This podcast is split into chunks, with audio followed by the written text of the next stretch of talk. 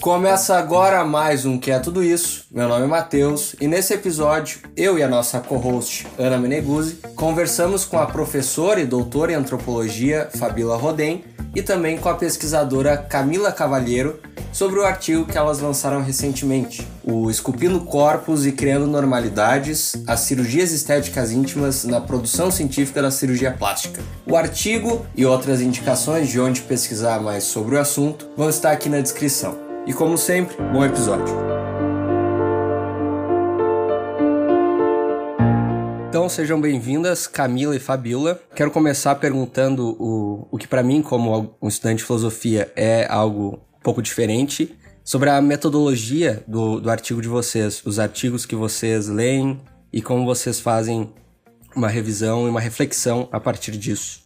Bom, Matheus, é o seguinte, eu tenho trabalhado já há bastante tempo, né, eh, em antropologia, como antropóloga, com documentos, né, e especialmente com documentos que são documentos científicos e vários deles que vêm da medicina, né, então isso tomando como pressuposto que o discurso médico e a prática médica são vetores muito interessantes para a gente entender o que acontece na nossa sociedade, o que se valoriza ou não se valoriza na nossa sociedade, quais são os padrões de comportamento, de consumo, uh, de diferenças, como diferenças de gênero, por exemplo, de raça, etnia ou de religião, enfim.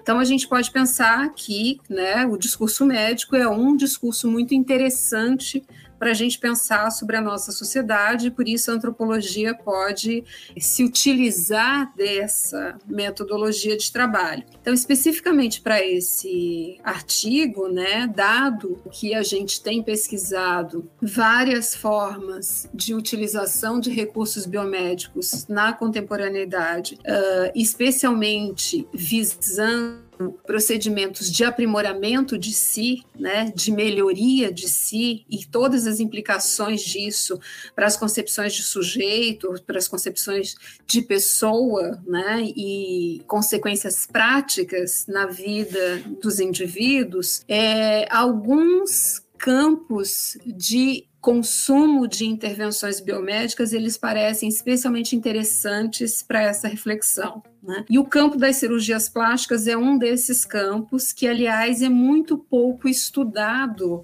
pelas ciências humanas. E isso é um tema bastante interessante para a gente conversar também. E dentro desse universo das uh, cirurgias estéticas, né, que estão relacionadas efetivamente a padrões de gênero distintos, as mulheres são, em geral, mais de 80% dos sujeitos que se submetem às cirurgias, né, e há uma ênfase na definição corporal, nas exigências corporais em relação às mulheres, que é bastante distinta, né, no caso dos homens. As cirurgias estéticas, então, têm, têm sido muito procuradas, né, pelas mulheres, e a gente depois pode conversar melhor sobre os significados de tudo isso. Mas, uh, retomando, então, essa ideia de pesquisar o discurso médico, e o discurso médico no sentido, né, também de um discurso que propõe intervenções nos corpos das pessoas, o campo das cirurgias estéticas, de um modo geral, é interessante, mas o campo das chamadas cirurgias íntimas tem um aspecto ainda mais particular, ainda mais específico. Né? E nós começamos aí, né? A gente tem outras pesquisas no Brasil tratando disso, mas é, a Marcele Schmidt tinha feito um trabalho de conclusão de curso sobre esse tema, sobre minha orientação. Depois a gente tem também uma tese de doutorado da Marcele Silva, também trabalhou sobre esse tema, enfim, mas poucos trabalhos. Junto com esses trabalhos, uh, se você fizer uma breve pesquisa né, na internet ou ir atrás do, do que aparece na mídia, você vai ver uma recorrência muito grande de expressões como a cirurgia íntima é a cirurgia da moda. Muitas mulheres e meninas adolescentes estão procurando essa cirurgia. É, a cirurgia íntima é a cirurgia que mais cresce dentre os procedimentos estéticos. Frases desse tipo que passam a ser muito comuns. E a gente tem também dados interessantes que se referem ao fato de que o Brasil é um dos principais países, se não é o campeão na realização dessas cirurgias íntimas. A gente pode voltar a esses dados depois, se vocês estiverem interessados. Então, qual era a nossa hipótese? inicial, especificamente para a pesquisa desse artigo que você está citando. Bom, se nós temos um crescimento na prática dessas cirurgias, né, se elas têm se tornado muito comuns, se a cirurgia íntima eh, se converteu na cirurgia da moda, o que diz o discurso científico sobre isso? Né? Há uma produção de literatura científica especializada que sustenta a realização dessas cirurgias, né? que sustenta essa prática, ela está cientificamente embasada de alguma forma. Para isso, então, a gente foi fazer uma pesquisa, né? não só em livros, mas também em periódicos científicos em que a gente pudesse ter informações sobre esse assunto. Então, tem aí uma, uma busca de literatura internacional e uma busca busca de literatura nacional, né? Porque é, a hipótese era de que se o Brasil faz tanto dessas cirurgias, a gente deve ter uma produção de literatura especializada com bastante fôlego aqui também. Então, havia esse foco né, na, na literatura brasileira. Então, nós fomos pesquisar principalmente né, a Revista Brasileira de Cirurgia Plástica, que é produzida, né, editada, sustentada pela Sociedade Brasileira de Cirurgia Plástica, é a revista de referência sobre esse campo no Brasil, e a gente concentrou, então, uma vertente dessa investigação nos artigos desta revista que tratariam desse tema. Né? A revista ela está disponível na internet, né, em acesso online a partir de 1997, né, Camila? Camila que tem esses dados todos frescos na memória. Uh, e nós fizemos então uma busca em relação a esses artigos. E para nossa surpresa, nós encontramos apenas nove artigos que faziam referência à cirurgia estética íntima e principalmente à cirurgia chamada labioplastia ou redução né, dos pequenos lábios vaginais, que é a principal dessas cirurgias e a mais realizada. Então vejam, nove artigos. Isso é muito pouco, né, dentro de um, de um universo em que se, de uma prática que vem se falando tanto. E a partir de então a gente seguiu nessa investigação, analisando em profundidade esse material, e isso você faz né, a partir de um processo de análise de conteúdo, de trabalhar com a circularidade daquelas informações, com o padrão é, de discurso que está presente naqueles artigos, o seu formato, é, os conceitos que se repetem, né, uh, mas também as referências que são utilizadas nesses artigos. Então, é, esse foi uma, essa foi uma espécie de uma segunda camada de aprofundamento desse trabalho, no qual a Camila se dedicou é, fortemente a isso. Uh, foram investigadas as referências internacionais ou nacionais citadas nesses artigos brasileiros e que embasavam o que esses médicos brasileiros estavam dizendo. Porque a gente queria perceber também o quanto o que se dizia ou não no Brasil sobre essas cirurgias estava ancorado na literatura científica internacional. E feito isso, nós chegamos então a uma série de conclusões que eu acho muito interessantes, mas talvez a Camila possa falar um pouco mais desse processo de pesquisa e depois a gente conversa sobre os nossos achados. É, então, uh, como a Fabiola comentou, esse conjunto de artigos, então, ele, a gente chegou até eles durante a minha pesquisa de iniciação científica, né? Uh, então, acho que é importante pontuar também que a gente tinha um tempo relativamente curto, a gente tinha seis meses para trabalhar com esse material, e mesmo dado esse tempo mais curto, mais reduzido, não, né, não são 12 meses, o que é o comum na bolsa de iniciação científica, é, eu acho que a gente conseguiu reunir muitas informações. E eu acho que esse, esse artigo ele é uma pequena parte, né, dos dados que a gente coletou nesse momento. E eu acho que Uh, muita coisa tem ainda para explorar nesse material, né, nesse conjunto de dados. Mas, enfim, é, desse conjunto de artigos, então, que a gente selecionou da Revista Brasileira de Cirurgia Plástica, dos quais de, eram 10, né? Nove, então, tem uh, voltados para para cirurgia de redução dos pequenos lábios vaginais, ou aninfoplastia, né? Acho que é importante pontuar algumas questões. Todos eles têm uma estrutura bem semelhante que é muito comum nas produções acadêmicas da área médica, né? Então, alguns deles são artigos originais, né? Ou seja, que de acordo com a revista, né? São estudos controlados, que surgem a partir da pesquisa básica, né? É, e aí eles contentam introdução, objetivos, metodologia, resultado, discussão, as conclusões é, e as referências utilizadas pelos autores, né? Mas mesmo assim são artigos curtos, né? A gente não tem uh, artigos muito extensos de revisão mais sistemáticos, né? Outros quatro artigos, então, é, são resumos expandidos, então são bem mais curtos, de uma a três páginas só. E a gente tem uh, a imensa maioria deles, né? Uh, são artigos escritos por mais de um autor. Então a gente tem somente dois dos nove, apenas dois é, são publicações de autoria individual, enquanto os outros, então, são compostos por equipes, né? De quatro a oito autores. Por que trabalhar esses dados, né? Porque eu acho que eles refletem muito naquilo que a gente buscou discutir ao longo desse trabalho também. Tem diferença a gente escrever um artigo em colaboração com outros colegas, né? E escrever um, um artigo de autoria individual, especialmente pelos nomes de peso que a gente traz, né? Então, os dois, os dois artigos que foram publicados individualmente, o do André Coloneri e da Felício, que são dois autores bem importantes no campo do Brasil, são os autores que depois a gente tenta esmiuçar ao longo do, do artigo, né? Um pouco a trajetória individual deles enquanto pesquisadores, enquanto médicos. Então eu acho importante pontuar isso. Mas no geral, esse conjunto de artigos, então, ele tá falando, so, estão falando sobretudo sobre relatos de caso e casos exitosos do ponto de vista da aplicação de técnicas cirúrgicas e de também da proposição de classificações para hipertrofia, né? Porque o que é a ninfoplastia, que é a cirurgia de redução dos pequenos lábios vaginais, é uma cirurgia de readequação ou diminuição dos lábios vaginais quando esses são considerados hipertróficos. Aí essa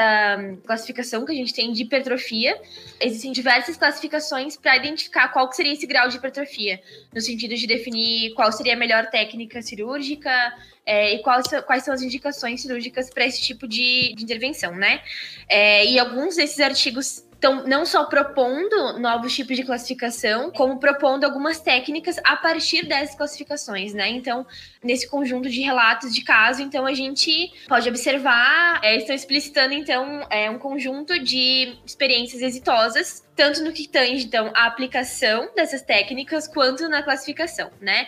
Então, é, indo nessa direção, eles buscam, então, observar, trazer algumas observações dos casos. Mas, assim, o que a gente pôde observar é que o número de casos é algo muito relativo, né? Então, quando a gente tem artigos que estão discutindo três casos, a gente tem um artigo maior que está trabalhando com 469 cirurgias que foram realizadas ao longo de um período bem extenso de tempo, acho que é 20 anos, se não me engano.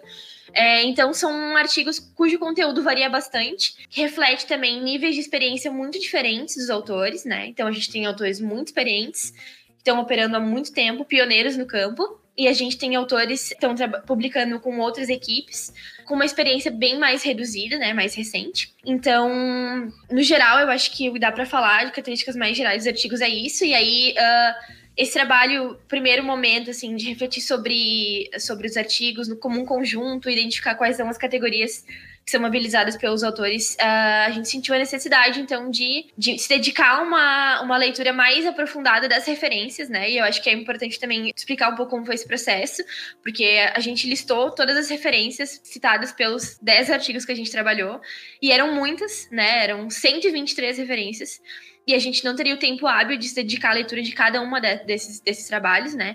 Então a gente selecionou os artigos que foram citados mais de duas vezes, então entre duas três, quatro ou cinco vezes.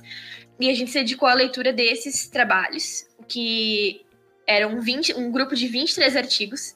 É, e depois a gente não conseguiu encontrar todos eles, que alguns eram publicações muito antigas, é, em francês, em inglês, e a gente não conseguiu achar eles em lugar nenhum. É, então a gente acabou com um escopo um pouco reduzido, acho que eram 19 artigos só, e que a gente fez essa segunda leitura e tentou identificar então proximidades com os artigos brasileiros, uh, distanciamentos. Então foi um trabalho bem extenso nesse sentido, assim. Uh, e acho que de mais geral desse conjunto de artigos seria isso. Uhum. E qual é o, o olhar que a antropologia traça para para essas questões médicas que são tratadas de, um, de apenas esse olhar médico? Né? O que, que vocês extraem desses artigos no, em relação ao campo social e tudo mais? Bom, eu acho que né, na, na, sequência, conectando com o, a metodologia que a gente utilizou, né, sobre a qual nós estávamos falando até agora, bom, uh, o que, que se percebe de comum e o que, que a gente pode né, discutir a partir daí. Então, o que, que a gente percebe de comum num pequeno extrato desse material que a gente trabalhou? Né? É, e sempre lembrando que esses artigos eles são apenas né, um material mais estrito dentro de uma pesquisa que é bem mais ampla e que envolve vários outros materiais. Né? Mas o que, que a gente percebeu então? Que no conjunto desses artigos havia essa referência uh, de que casos da chamada é, hipertrofia dos pequenos lábios deveriam passar por uma cirurgia de correção. Mas qual é a pergunta que a gente faz como antropóloga, como cientista, como feminista, né? Qual, o que justificaria essa intervenção? O que é uma hipertrofia? Né? Que níveis de hipertrofia justificariam uma intervenção e por quê? Quais seriam as causas e quais seriam as demandas? E de quem seriam essas demandas? Essas demandas são das mulheres, são dos médicos que estão propondo né, uma, uma intervenção, uma forma de intervenção, enfim.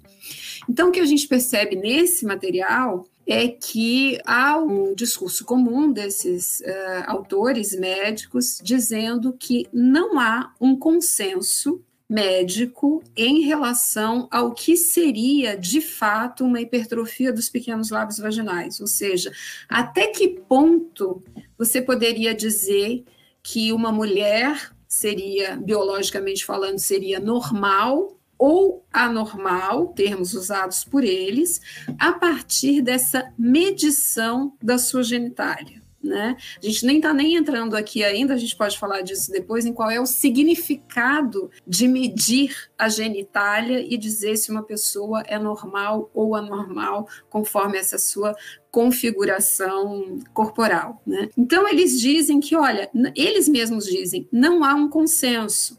Há várias classificações diferentes que dizem que tantos e tantos centímetros fariam ou não diferença. Mas apesar de não haver esse consenso na classificação desta pequena diferença, eles sugerem que a intervenção cirúrgica pode ser feita e passam rapidamente, então, a falar das técnicas né, e dos resultados obtidos. Se a gente voltar um pouco atrás, então, e perguntar, bom, mas de quem é a demanda, né, eles vão fazer referência muito genérica, sobre a qual se passa muito rápido na introdução desses artigos, dizendo que as mulheres contemporaneamente estão mais expostas a informações né, e a figuras é, como nudes, por exemplo, que circulam muito mais na internet, nas redes sociais, ou a filmes, né, ou a fotos, e passam então, é, nesse momento mais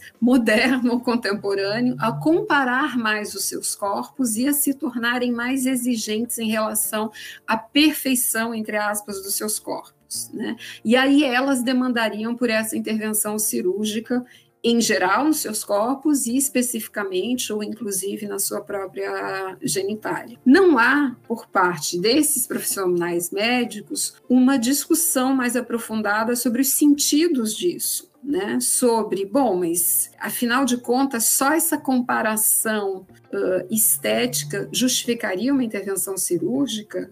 Né? Eles falam sim que em alguns poucos casos você teria situações de um incômodo maior, seja ele físico ou seja psicológico, que justificaria uma intervenção. Mas eles dizem que na maioria dos casos as mulheres têm, teriam, né? Uma, um incômodo estético e uma predileção por um certo contorno corporal e por isso buscariam essa intervenção cirúrgica. Então, daí se passa, né, muito rápido, rapidamente, é isso que a gente argumenta, é, se passa muito rapidamente para a indicação dessas cirurgias e para resultados, e é nesse ponto que eu queria chegar também, e para resultados que eles, autores médicos, nesses artigos consideram satisfatórios. Né? Então, eles dizem coisas ou fazem afirmações como: bom, daí nós conseguimos né, produzir uma genitália com aspecto de normalidade ou então com os resultados da cirurgia chegamos né, perto da normalidade. A nossa pergunta como antropólogas é que normalidade é essa? Do que se está falando aqui? Né? Em geral, para qualquer definição de normalidade, mas especificamente ainda se a gente está falando de um procedimento tão localizado, né, é, numa parte íntima do corpo da pessoa que não fica exposto o tempo todo, né? Então, de que, que se trata, o que está sendo produzido, se a gente pensa em termos sociais, com essa tentativa de construção de uma normalidade. Obviamente, a gente está falando de padrões de gênero e de sexualidade muito estritos aí, né? E a gente está falando também de uma outra dimensão, que é essa dimensão de produzir artificialmente uma ideia de normalidade que estaria imitando a natureza. Pegando esse gancho primeiro, depois a gente pode voltar a falar mais de gênero, é interessante então que eles admitem, vejam só, como eu dizia antes, não há um consenso a respeito né, do que seria ou não uma situação de hipertrofia que justificaria uma intervenção cirúrgica. Apesar disso, as intervenções são feitas. E são feitas, então, procurando desenhar uma, uma, uma normalidade ou algo que eles chamam de próximos da, próximo da natureza natureza. Contudo, essa natureza não existe originalmente, porque o que existe originalmente é uma diversidade muito grande de contornos corporais em geral e inclusive na própria genitália. E, portanto, não há um padrão único, como eles mesmos admitem, né, que justificaria um único modelo a ser imitado ou a ser seguido. Então, quando se faz esse redesenho né, a partir do bisturi, você está redesenhando esses contornos corporais e criando uma imagem de natureza, né? uma fantasia de natureza, uma idealização de natureza ou de normalidade. Mas o efeito subsequente daí é que se você passa a produzir, a reproduzir, a mostrar essas imagens e a falar dessa forma sem uma discussão crítica mais ampla, você passa daí sim a fomentar o desejo, provavelmente, de mais mulheres ou mesmo de meninas adolescentes, de quererem se aproximar desse corpo idealizado né? Desse corpo que se distancia de uma diversidade normal na população, né? E que se aproxima de um padrão plastificado, né? Plastificado no sentido mais é, literário e metafórico do termo também, né? Nessa ideia de que você produz algo transformado né, a partir de técnicas, a partir de recursos protéticos e vai é, cada vez mais criando novos modelos de corpo, de corpo. Não necessariamente isso é um problema e a gente também tem que ter cautela para não entrar num discurso moralizante sobre isso que vai generalizar né, qualquer consideração negativa em relação a pessoas que buscam fazer cirurgias de transformação corporal, né? Obviamente isso está no rol das possibilidades que nós temos hoje, em alguns casos elas são muito necessárias, são muito importantes e trazem ganhos enormes na vida das pessoas, e isso é preciso que, que seja dito.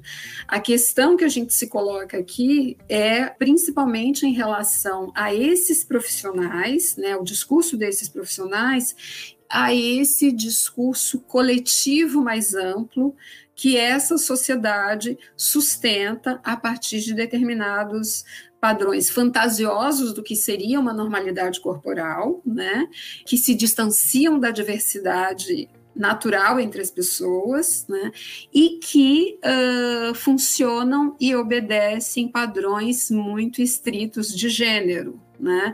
Então, uh, se a gente for entrar é, em mais profundidade né, nas descrições que esses médicos fazem né, das demandas das mulheres e do que eles estão pretendendo fazer, elas apontam no sentido de uma maximização do que seria uma suposta diferença biológica natural entre corpos femininos e corpos masculinos. Né? Então, é como se esse tipo de cirurgia, dentre outras, né, por exemplo, o uso de próteses de silicone pode ser visto também nessa direção, pode ser pensado nesse caminho. Esse tipo de cirurgias, ele seria utilizado e ele seria bem aceito quando ele é usado em corpos de mulheres cisgênero, para que elas uh, se tornassem ainda mais expressões de uma certa feminilidade corporal. Né? Assim como cirurgias que pudessem ajudar, por exemplo, homens cisgênero a se conformar ainda mais a um determinado padrão é, de, de masculinidade mais tradicional. Né? Já quando você fala, por exemplo, de pessoas transgênero, a situação muda e muitas vezes essas cirurgias são menos aceitas ou até são menos faladas. Então, é, com, voltando à tua pergunta inicial, Matheus, é, do, da perspectiva né, da antropologia, o que a gente está pensando, o que a gente está refletindo a partir desse material é exatamente quais são esses padrões, esses estereótipos, né, que sustentam esse tipo de intervenção e que principalmente sustentam que esse tipo de intervenção seja feita sem uma discussão é, científica e ética, né, mais bem embasada eu talvez complementaria um pouco no sentido de que é, não é uma acusação vazia, né? Eu acho que é, às vezes é muito fácil a gente cair tanto para o moralismo, no sentido de condenação desses procedimentos, é, e ao mesmo tempo ter um critério é, do ponto de vista ético-científico muito baseado na, na situação antropológica mesmo, né? De não cair, não cair numa acusação vazia, né? No sentido de, bom, são procedimentos que a gente tem que, né, uh, extinguir e e refletir de, de, outras, a partir de outros, outros pressupostos, né? Uh, eu acho interessante também esse trabalho que a gente está realizando de forma talvez mais recente, né? Uh, de pensar um pouco também sobre o poder evocativo das imagens que ilustram esses trabalhos, né? Que é algo que a gente não pôde dar conta nesse artigo especificamente. É, mas assim, a partir do momento em que a gente fala sobre normalidade, sobre é, sobre o que é estético e o que é inestético, né? E a gente não tem talvez uma descrição explícita, tão explícita do que seriam em todos os artigos, né? Esse, esse padrão esteticamente agradável é, ou normal, né? A gente tem a partir das imagens uma série de descrições de como os tecidos são manipulados para tornar essa vulva uma vulva normal, entre muitas aspas aqui, né? Uma vulva esteticamente agradável. É, e aí, então eu acho que a antropologia tem esse poder mesmo de refletir a partir do não dito também, sem cair nessas condenações vazias, assim, é, no sentido de tanto condenação moral né, quanto as mulheres, porque, bom, de alguma forma essa demanda existe e é um sofrimento que a gente não pode ignorar. É, os relatos das mulheres que buscam esse tipo de intervenção são relatos, às vezes, de muito sofrimento, de muita angústia, e eu acho que a gente também não pode, né, cair numa denúncia moral, né? Então, ouvir, acolher essas mulheres e entender uh, um pouco melhor de onde, de onde isso está surgindo, né? Sem cair nessa denúncia vazia também. Então, eu acho que a antropologia nos traz muitas ferramentas para poder trabalhar com diversas tensões ao mesmo tempo nesse, nesse campo de, de intersecção, né, entre gênero, sexualidade, antropologia da ciência, especialmente, né. Eu teria duas questões para fazer para vocês. Uma seria hum, ao que vocês atribuem essa demanda que as adolescentes apresentam por essas cirurgias de, de remodelação estética das genitais? Eu acho essa uma pergunta muito difícil de responder, né? Eu acho que sempre quando, quando eu penso sobre essa questão, que acho que a gente se questionou várias vezes, né? Porque, enfim, a gente não tem dados produzidos que distinguam muito por idade. Então, a gente tem um relato dos médicos a partir dos seus consultórios que estão indicando, especialmente em reportagens, bom, mais adolescentes estão buscando esse procedimento. O que a gente tem de dado é, coletado mesmo nos artigos foi esse espaçamento da faixa etária, né? Porque alguns médicos eles indicam, alguns artigos eles indicam, né? Ali a faixa etária, a média da idade das mulheres que eles estão apresentando os casos, ou uma faixa etária, né? Então, o que a gente pôde observar é com o passar dos anos de publicação dos artigos, essa faixa vai se alargando para os dois lados. Né? Então, mulheres mais velhas e também mulheres mais jovens. E a gente tem um artigo em específico é, publicado aqui em Porto Alegre, é, em que as meninas têm entre 11 e 12 anos. Então, isso chama atenção, obviamente, né? Esse alargamento da faixa. Uh, apesar da gente não ter dados mais conclusivos sobre o percentual de adolescentes que buscam esse tipo de intervenção. Mas, enfim, então a gente tem indicação de profissionais uh, de que essa busca está aumentando e a gente tem algumas, alguns dados em artigos que mostram, então, o alargamento dessa faixa etária de mulheres que buscam esse tipo de intervenção.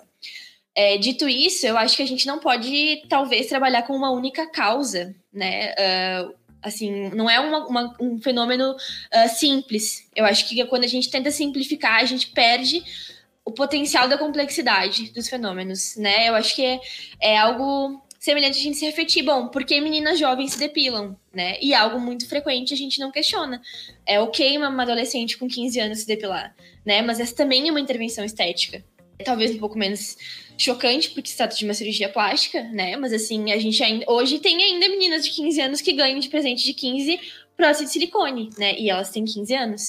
Uh, eu acho que choca, chama atenção por ser na vulva, né? E aí a gente tem uh, uma série de questões envolvidas uma condenação moral, a gente tem essa questão, bom, você não se desenvolveu. Os seis também não são desenvolvidos com 15 anos, e mesmo assim a gente opera, né? Então, muitas questões envolvidas, eu acho que talvez a gente possa falar sobre pressão estética, a gente deve falar sobre pressão estética, a gente deve falar também sobre como a gente banaliza muitas questões relativas às cirurgias plásticas e como hoje a gente tem uh, acesso muito fácil a esse tipo de informação. É só vocês abrirem o TikTok, se vocês curtirem um vídeo de cirurgia plástica, isso vai aparecer. A cada 10 vídeos, dois vão ser sobre relatos de cirurgia, né? A gente tem muitas blogueiras, influenciadoras digitais de, que atingem grandes massas, especialmente dessa faixa etária adolescência, jovem adultos, né? Que fazem vlog de cirurgia, que é um fenômeno que a gente está trabalhando, mas o que eu quero dizer é que a gente não pode simplificar um fenômeno. Eu acho que essa, essa pergunta ela é muito difícil de ser respondida. Eu acho que a gente não tem uma resposta para ela, né?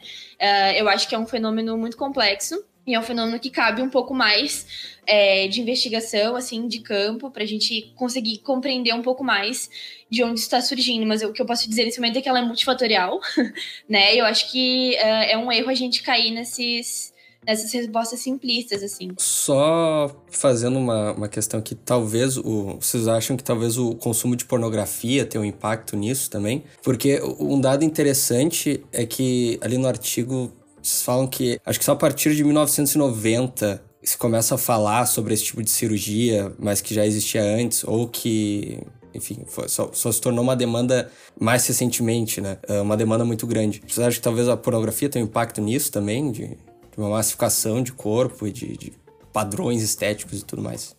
Uh, eu acho que certamente tem uma contribuição nesse processo, né? Mas assim, não dá para a gente dizer, né? Como a Camila estava dizendo, que ah, isso é responsável uh, pelo aumento das cirurgias. Eu acho que certamente é um componente né? Então, assim, você ter um consumo não só de pornografia, mas, por exemplo, isso de você circular imagens do seu próprio corpo, né? E, entre é, parceiros, parceiras, por exemplo. Você cria um dispositivo né, de exibição do corpo de relação com o corpo que é diferente numa era pré-internet né? Então, assim, não é só você ver um filme, é você ver um filme e você se colocar na condição de sujeito que também é, tiraria fotos do seu próprio corpo e faria isso circular. Né?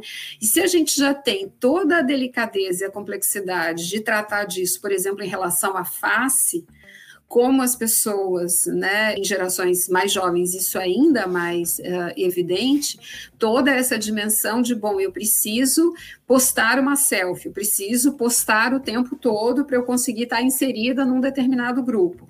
Mas se eu não estou satisfeito com a minha aparência, ah, eu tenho que dar um jeito nisso. Então, você passa por processos que podem ser transformações via a tela e dispositivo, os dispositivos na tela, então você coloca uma série de filtros, né, que vão produzindo uma imagem idealizada da sua face, né?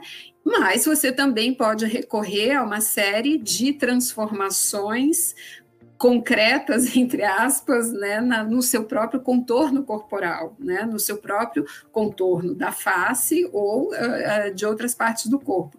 Então, assim, isso se dá também né, em relação a essa circulação que a gente tem das nossas imagens hoje do próprio rosto, como eu estava dizendo, mas isso passa a se dar também, né, via essa disponibilidade ou essa, enfim, esse movimento de você circular imagens do restante do seu corpo também, né? E isso é novo, não é totalmente novo, de alguma forma as pessoas já faziam isso por outros mecanismos, mas ganha uma dimensão totalmente diferente a partir da internet, a partir das redes sociais. Isso é muito evidente, isso é um processo uh, que precisa ser contabilizado aí nessa história né?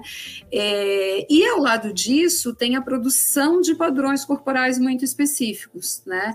Então, corpos, se a gente for falar, por exemplo, da pornografia mainstream, né? Da pornografia, entre aspas, tradicional, digamos, os corpos que são exibidos são corpos muito restritos em termos de diversidade, corporal, de diversidade étnica, de peso, de faixa etária, né? Então você vai ver corpos brancos, né? Você vai ver corpos uh, depilados, você vai ver corpos magros, né? E você vai ver corpos com, especialmente com a genitália feminina, desenhada, né? De uma certa maneira. E eu faço questão de usar a expressão desenhada porque ela é produzida desse jeito, né? Mas muitas vezes ela aparece para muitas adolescentes ou para muitas mulheres ou inclusive para muitos homens, né? Como aquele corpo que deveria ser o que, todos, o que todas as mulheres teriam. E isso é completamente irreal, isso está completamente distante né, da diversidade real dos corpos. Então, essa, né, juntando esse, o seu comentário com a pergunta que a, que a Ana tinha feito, a contribuição da produção desse tipo de imagem que é produzida dentro de um padrão muito específico e a circulação dessa imagem e de outras uh, imagens vão produzindo também ou vão coproduzindo, né, vão ajudando a, a produzir essa demanda por uma intervenção corporal que é tão específica. Mas eu acho que a gente não pode deixar de pensar isso em relação né, a algo mais geral, que eu acho que a Camila introduziu também, que é o fato de que muitas vezes a nossa realização pessoal, a nossa né, ideia de satisfação consigo mesmo, ou uma ideia de autoestima que precisa ser bem questionada, o que, que significa isso, o que, que se diz quando está se falando né, de autoestima, por exemplo, mas como muitas vezes hoje em dia isso está muito concentrado não só na produção de uma imagem, né? Aquilo que a gente falava antes, isso de você ter uma selfie, de você ter, eh, você postar o tempo todo, de você ter um perfil público, de você se relacionar via esse perfil e no qual a imagem passa a ser muito central, né? Mas também de uma outra característica que eu chamaria atenção, que é a importância do consumo para a realização pessoal. Né? E consumo aqui pensado num sentido uh, amplo, associado a essas práticas de intervenção estéticas e não só as práticas cirúrgicas, mas também. Né?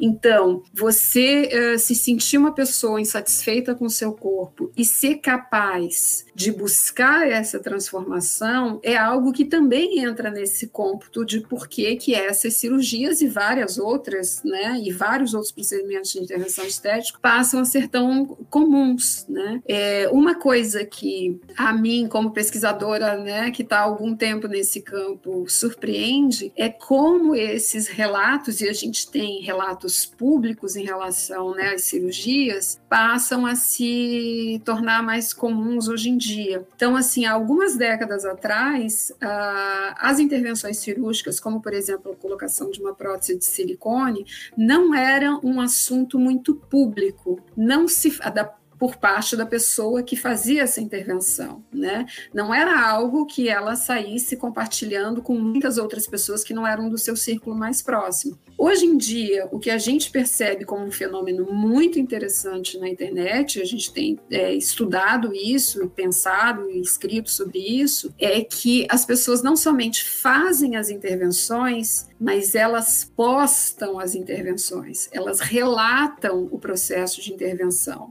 Né?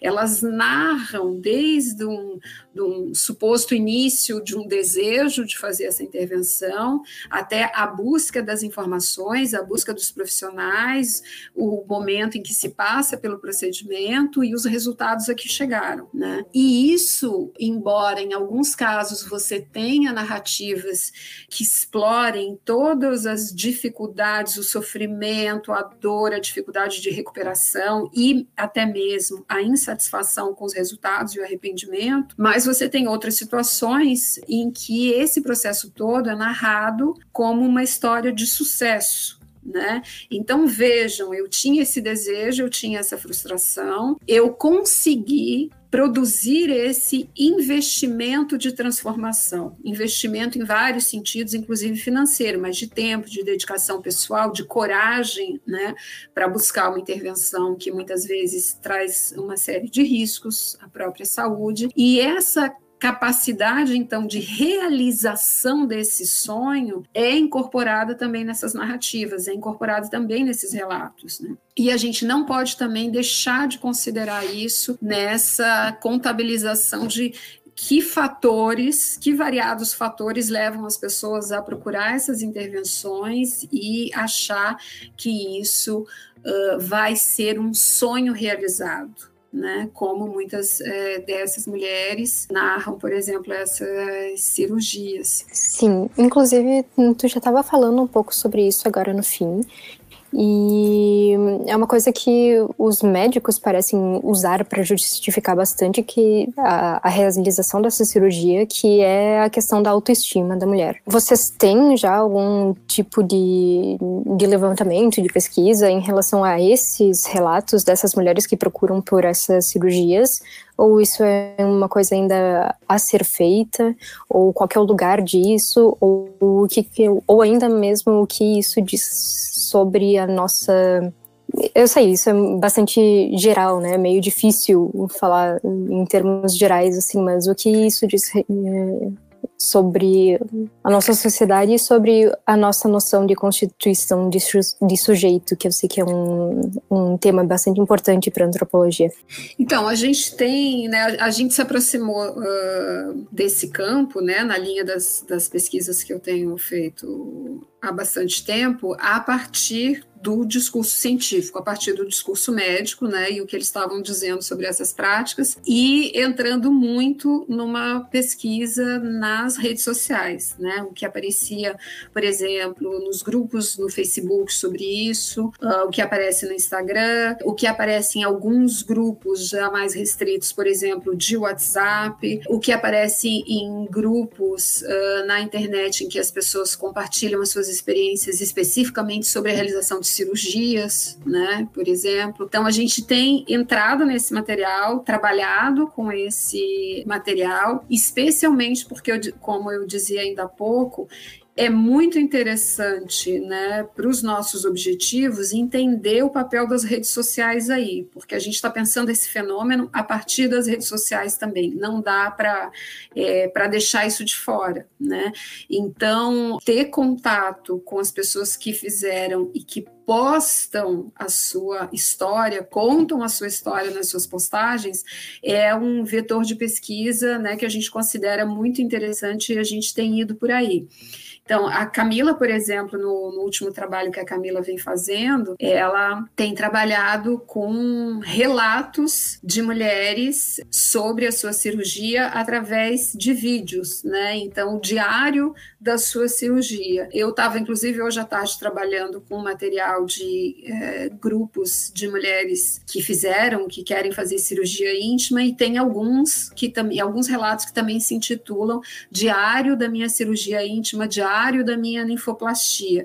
Então tem uma tem a produção de um discurso muito particular aí, né, é, que traduz essa vontade, de alguma forma, de contar essa sua experiência de transformação de si, né, e é uma transformação corporal e subjetiva, né? Então, para mim isso é especialmente fascinante. É claro que a gente jamais pode deixar de pensar, né, nessa conexão entre o corporal e o subjetivo. E nós fazemos isso né, essa separação, obviamente, né, ela é feita em função de dispositivos operacionais, mas nesse caso dessas uh, pesquisas envolvendo as transformações cirúrgicas, é absolutamente fundamental pensar na conexão entre os impactos dessas transformações, desses desejos de transformação corporal e o quanto a pessoa se constitui como sujeito a partir desse desejo de realização dessa transformação e uh, dos resultados. E é muito importante que se diga também que, assim como a gente tem essas narrativas né, que contam essa versão de um sonho realizado, a gente tem as narrativas de pessoas, de mulheres que dizem não se reconhecer após as cirurgias né? Após a cirurgia, por exemplo, de colocação de prótese de silicone ou, ou, até mesmo uma cirurgia íntima que elas consideram que o resultado não foi satisfatório,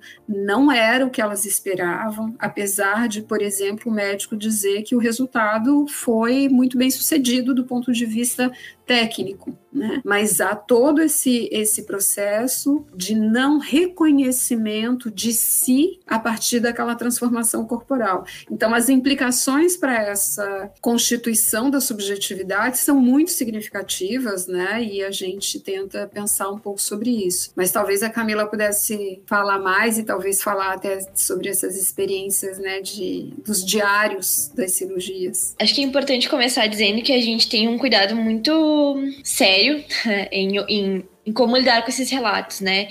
É, como a Fabiola comentou, a gente tem relatos em diversas plataformas diferentes, né? Então é muito diferente eu publicizar um relato do meu silicone no YouTube e eu publicizar isso num grupo de WhatsApp, né? Então acho que, no primeiro momento, é difícil trabalhar com esses registros, porque uh, são relatos muito pessoais, relatos íntimos, acho que fazer um, um, jogo de palavras aí, relatos muito íntimos em relação às cirurgias, né? E às vezes relatos de muita angústia, de muita dor, relatos muito pessoais e que eu tenho certeza que muitas das mulheres não gostariam de circular por fora desses espaços, né? Então, a gente tem um cuidado muito sério em relação a como lidar com, com essas, esses, esses testemunhos que a gente chama, né?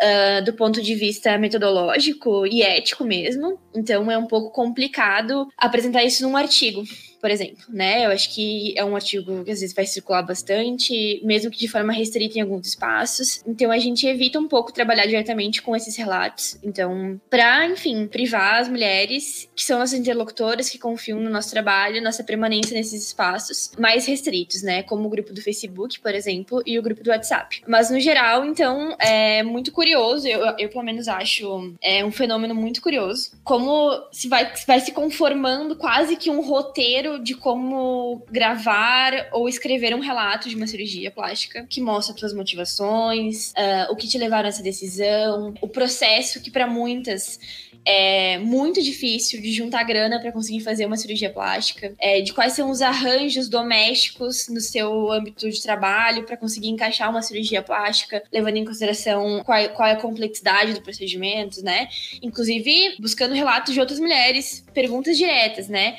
Fiz uma ninfoplastia. Com quantos dias posso pegar um ônibus? Com quantos dias posso trabalhar? Com quantos dias posso dirigir? Com quantos dias posso voltar a treinar? Enfim, uma preocupação muito grande no sentido de pensar um período extenso, às vezes, da tua vida, né? Às vezes um mês, dois meses, em que tu vai ter que conformar a tua vida ao redor de, dessa intervenção, né? E, e, quais são as melhores possibilidades. E, e, claro, sempre pensando muito positivo de que não vai ter nenhum erro, mas eles acontecem, né? E aí esses relatos não são tão satisfatórios do ponto de vista das pacientes, apesar de às vezes para os médicos, como a Fibiola comentou, estar ok. Mas assim, do ponto de vista técnico, tu ter uma necrose e tratar em três meses depois do tecido estar saudável foi um sucesso.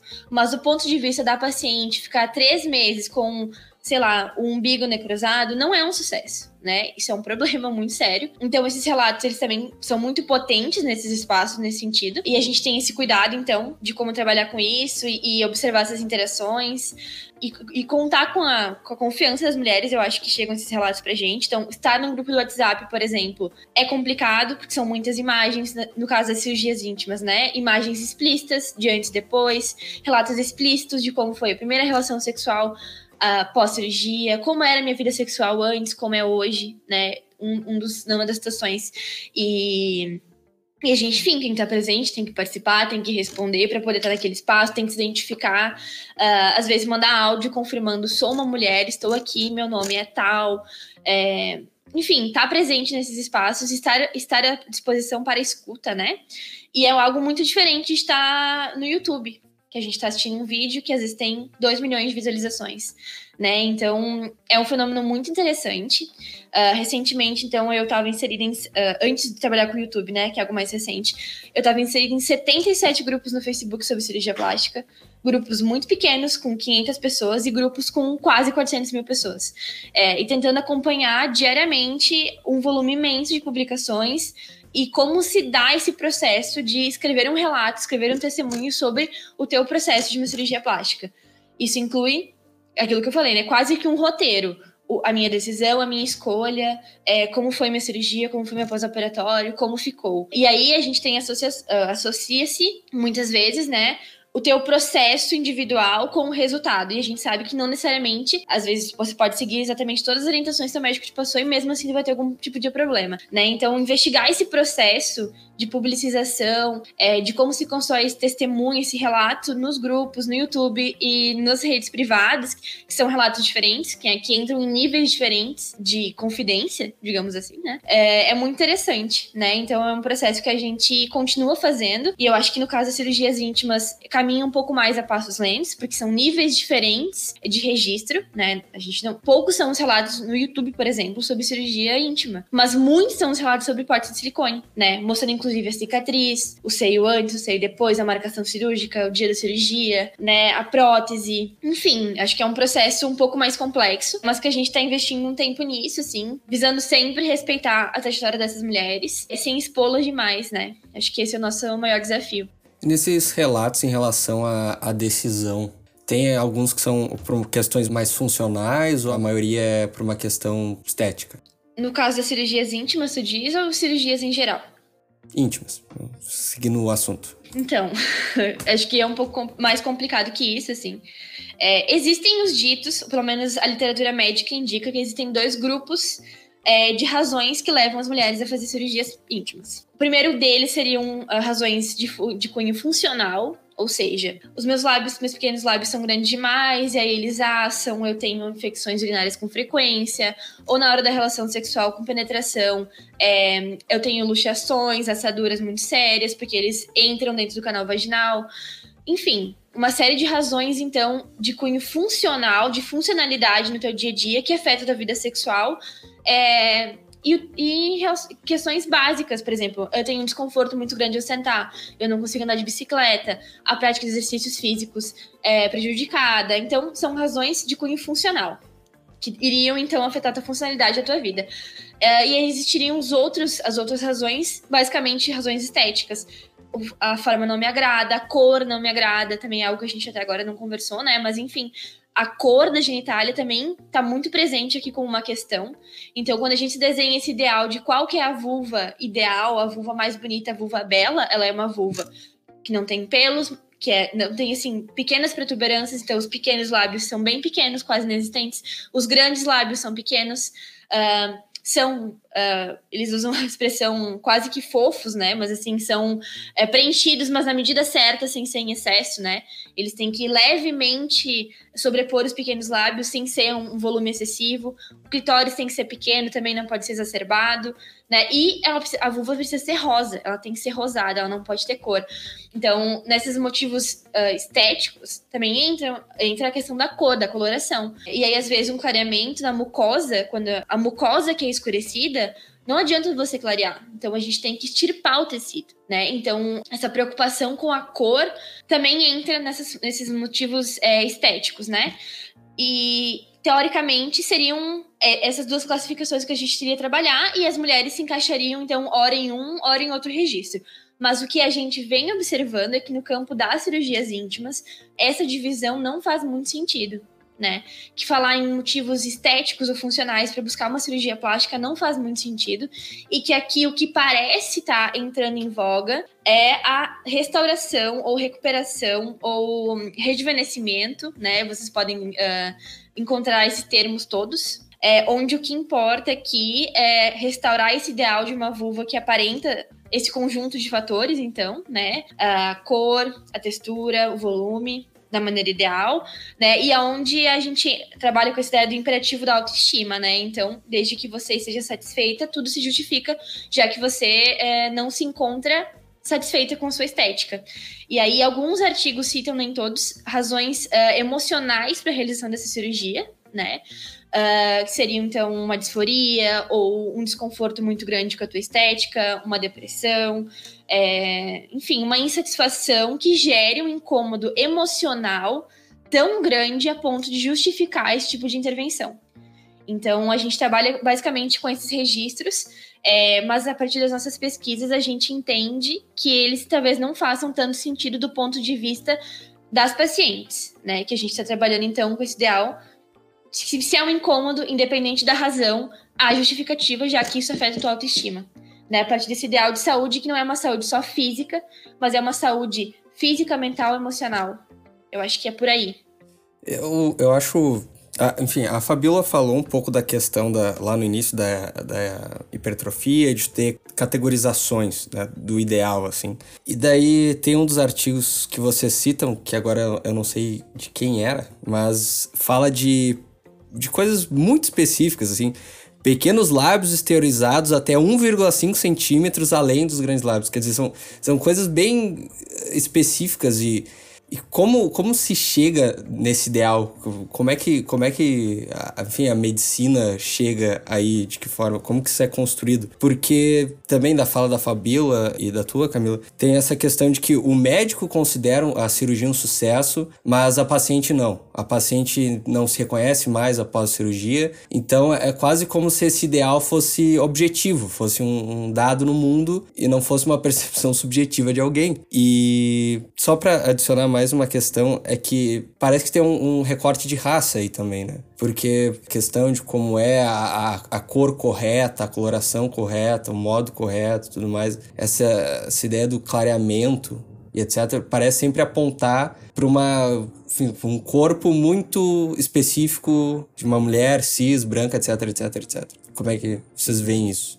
Bom, sobre as classificações, né, isso se refere não só a essas classificações da hipertrofia, no caso das cirurgias íntimas, mas se a gente for pensar né, o que é o, o processo mais geral de operacionalização de classificações científicas, né, como elas são feitas, como elas são pensadas, como elas são idealizadas, a gente vê é, que é sempre necessário refletir muito criticamente a respeito né, da, da produção do conhecimento que se instaura via essas uh, classificações, né, porque essas classificações são também formas de ordenamento do mundo, né?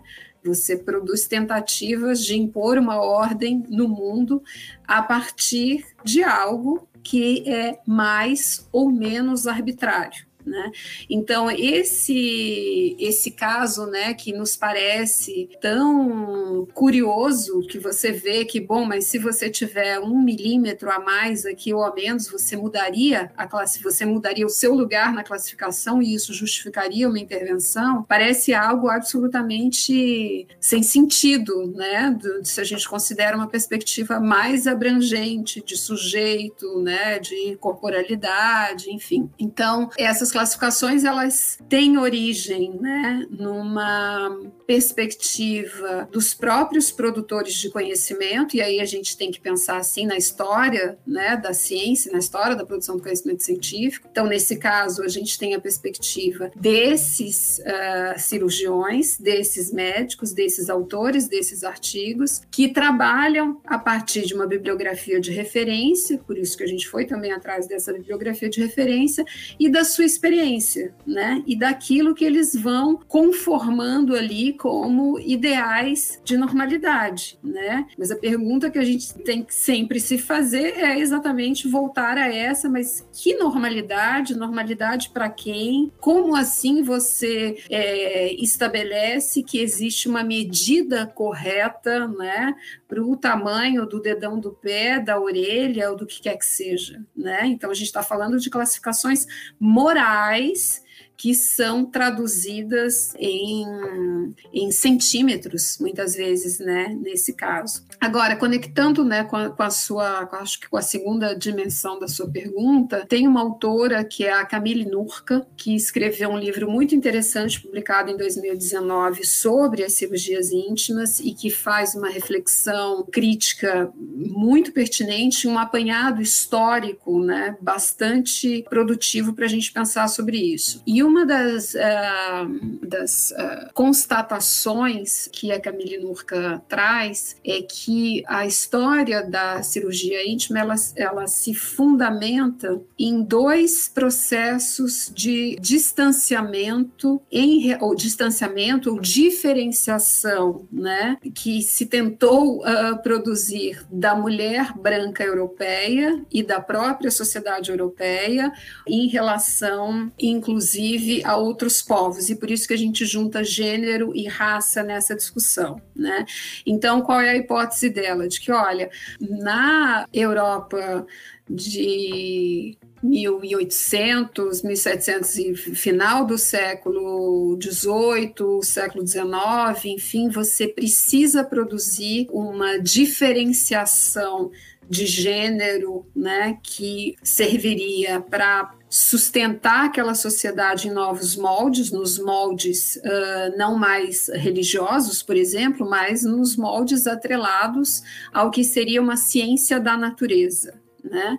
Uh, e nesse caso, então, era fundamental você justificar as diferenças, obviamente sociais, entre homens e mulheres, a partir de características supostamente naturais, supostamente biológicas. Né? Então, se instaura um processo de diferenciação muito grande entre o que seriam corpos femininos e corpos masculinos. E a genitália seria, obviamente, uma das expressões máximas dessa tentativa de diferenciação, né, ou dessa tentativa tentativa de é, promoção do dimorfismo biológico. Já o outro polo que ela chama atenção, a Camille Nurka, é a diferenciação que é preciso fazer entre as mulheres europeias e outras mulheres mundo afora, como, por exemplo, as mulheres africanas. Né? Porque isso justificaria, isso obviamente está atrelado né, a, você sustentar uma política é, racial, uma política é, embasada no racismo racialismo científico e que estava atrelado às práticas coloniais. Né?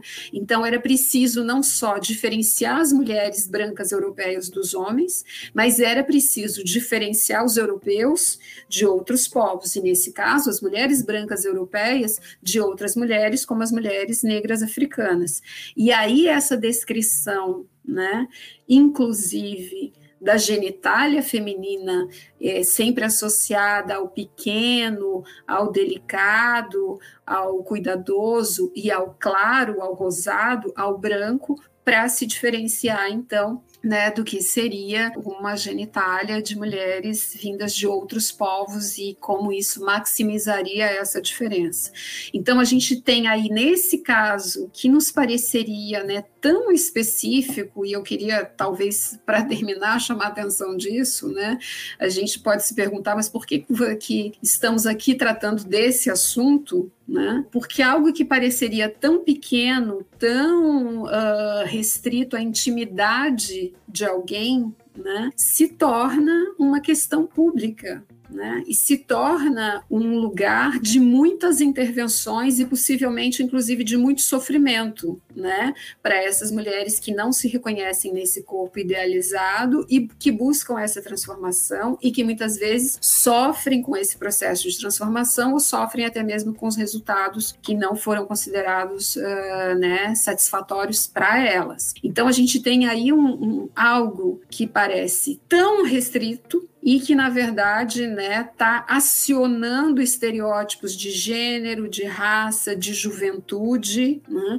e que reflete, então, como é que a nossa sociedade tem produzido essas diferenciações e produzido essas diferenciações nos corpos das pessoas. Né? Isso incide nos corpos e incide nas subjetividades das pessoas. Então, eu acho que cabe a nós, né, como antropólogas, a, a nós aqui, uh, pensadores né, da sociedade, tentar contribuir com uma reflexão crítica nessa direção, e é o que a gente tem tentado fazer. Acho que só para complementar em relação ao que tu estava falando agora no final, me parece também que além dessa diferenciação entre homem e mulher nesses binários e na diferenciação da mulher branca e europeia das mulheres e outras etnias, também tem essa questão da diferenciação entre uma mulher jovem e uma mulher mais velha ou mais madura. E, enfim, não é uma, não foi uma coisa que foi tão falado, mas acho que está bem presente também. Não sei se vocês concordam. Não, com certeza. E eu acho que não é à toa que esse ideal, essa ideal de uma construção de uma vulva que aparenta ser jovem também é, passa por isso, assim, né? Então acho que a gente pode falar, talvez, não de uma sobreposição, mas de um conjunto de características é, que perpassam vários marcadores, né? Então, como raça, como idade, como capacidade, como classe também, porque a gente não pode esquecer Uh, pensando a partir do acesso, como classe tá, aparece aqui não só no caso das cirurgias íntimas, mas no caso de todas as cirurgias né, plásticas, especialmente no contexto brasileiro, onde a gente tem é, algumas cirurgias plásticas sendo ofertadas pelo Sistema Único de Saúde. Então, falar sobre classe aqui também é bem importante, né? Apesar de não aparecer de forma tão explícita ao longo da nossa conversa hoje, né? Também está presente. Todos esses, esses marcadores estão presentes, sim. Gente, então agradecer pela participação de vocês, Camila, Fabiola. E se vocês quiserem uh, deixar aqui mais alguma indicação bibliográfica para quem quiser se inteirar mais sobre o assunto e dar uma pesquisada, fica o espaço livre. Bom, eu acho que a gente né, tem, tem alguns uh, artigos aí que a gente tem produzido especificamente sobre esse tema né, das, uh, das cirurgias íntimas e a Camila fez o trabalho de conclusão de curso dela também sobre, sobre esse tema. E a gente tem o nosso grupo de pesquisa, que é o Ciências na Vida, e também o blog que se chama Levedura Blog, onde a gente tem tentado compartilhar não só esse tema né, mais específico das cirurgias íntimas, mas outros, outras pesquisas que estão muito relacionadas a essa discussão dos usos dos recursos biomédicos de um modo geral e os impactos na vida das pessoas. Então, por isso que ele se chama Ciências na Vida, e, e um pouco dessa produção está lá no, no blog. Então, quem quiser conhecer, é só uh, procurar aí na internet, entrar em contato com a gente, que vai ser um prazer. É, queria indicar especialmente a edição do Levedura de setembro, que é uma edição sobre cirurgias plásticas. É, os nossos textos eles são publicados em português e em inglês também, então acho que é um material bem bacana para vocês conferirem. É, e contribuírem também, porque o blog é um espaço aberto de divulgação científica e a gente está aceitando sempre, sempre, contribuições, não só indicações de temas, é, como contribuição de textos também. Então, fico aberto o convite para todo mundo conhecer o nosso trabalho, né? O blog uh, do Ciências na Vida, que é o Levedura, é levedura.blog, que é um trabalho bem legal que a gente vem desenvolvendo aí no último ano. Vou deixar na, na descrição esses links. Então tá, gente. Muito obrigado por terem aceitado o convite, pela participação e até o próximo episódio, para quem nos escutou até aqui.